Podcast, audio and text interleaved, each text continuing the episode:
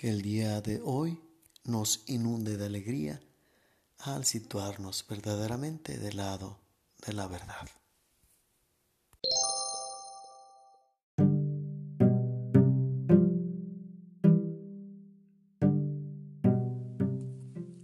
Del Santo Evangelio según San Lucas. En aquel tiempo, Jesús expulsó a un demonio que era mudo. Apenas salió el demonio, habló el mudo y la multitud quedó maravillada.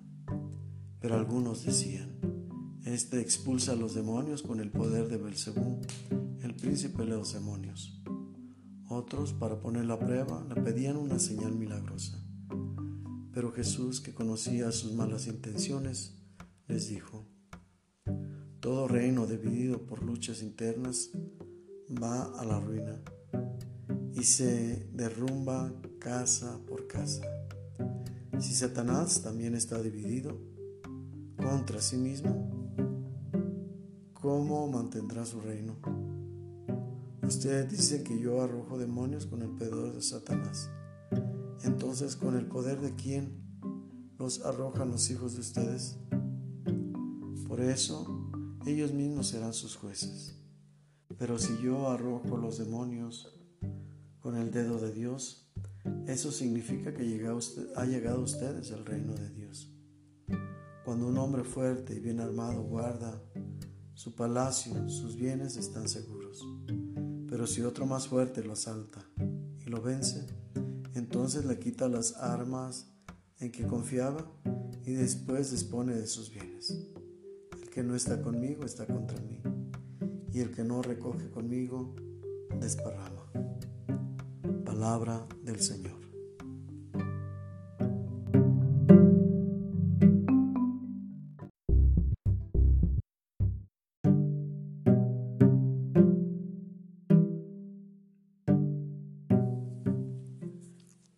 Cuando contradecimos o debatimos por el simple hecho de llevar la contraria, si no tenemos fundamentos sólidos, es fácil que hagamos el ridículo.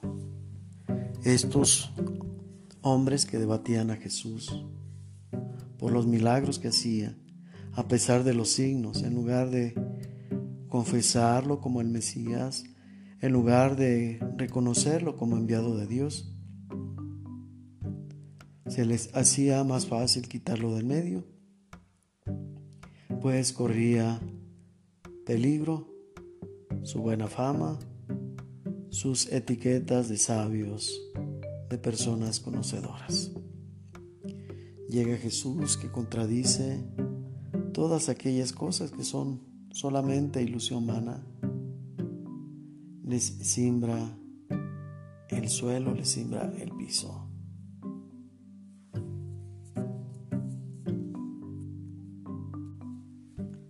Jesús que conoce sus intenciones, no con el afán de ridiculizarlos, sino más bien de hacerlos comprender las cosas. Les pone ejemplos que ellos perfectamente pueden entender. Y lejos de asimilar la enseñanza, se sienten más amenazados.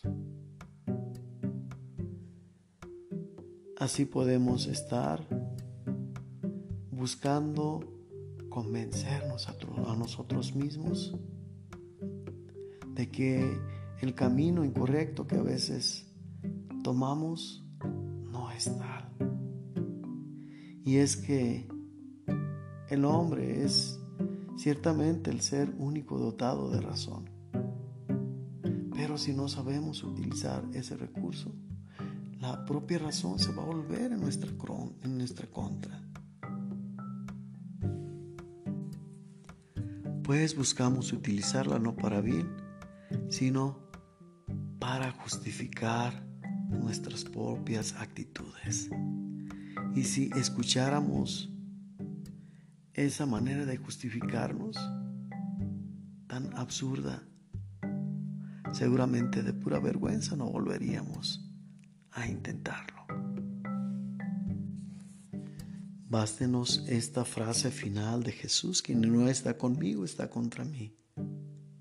Quien no recoge conmigo, desparrama para comprender que esa necesidad de querer justificar lo injustificable no hace otra cosa que dividirnos y situarnos en el lado opuesto de Jesús. Dicen que no hay peor ciego que el que no quiere ver. Y cuando no queremos ver la verdad, nos quedamos en las tinieblas. Nos quedamos haciendo oposición a Dios mismo. Pues aquellos actos que no son actos de bondad, son actos de maldad. Y si no participamos en favor de los proyectos de Dios, estamos oponiéndonos a ellos. Es importante que nos quede claro, pues de una manera sutil podemos situarnos en el lado contrario a la gracia. Y podemos ser necios, pues sabemos que Dios quiere que todos los hombres se salven y lleguen al conocimiento de la verdad. Y más bien queremos disfrazar el conocimiento para mostrar como verdad algo que es una mentira. Eso nos convierte en hipócritas como los fariseos. Busquemos el bien, busquemos siempre convencernos de estar de ese lado y vamos a darnos cuenta que nuestra vida cobra orden, porque está situándose del lado de la gracia, del lado de Dios. Y Dios es rectitud y es orden.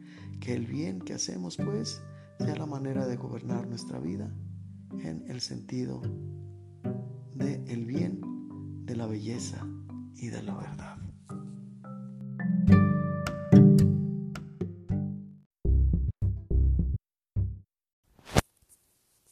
La bendición de Dios Todopoderoso, Padre, Hijo y Espíritu Santo descienda sobre ustedes y permanezca para siempre.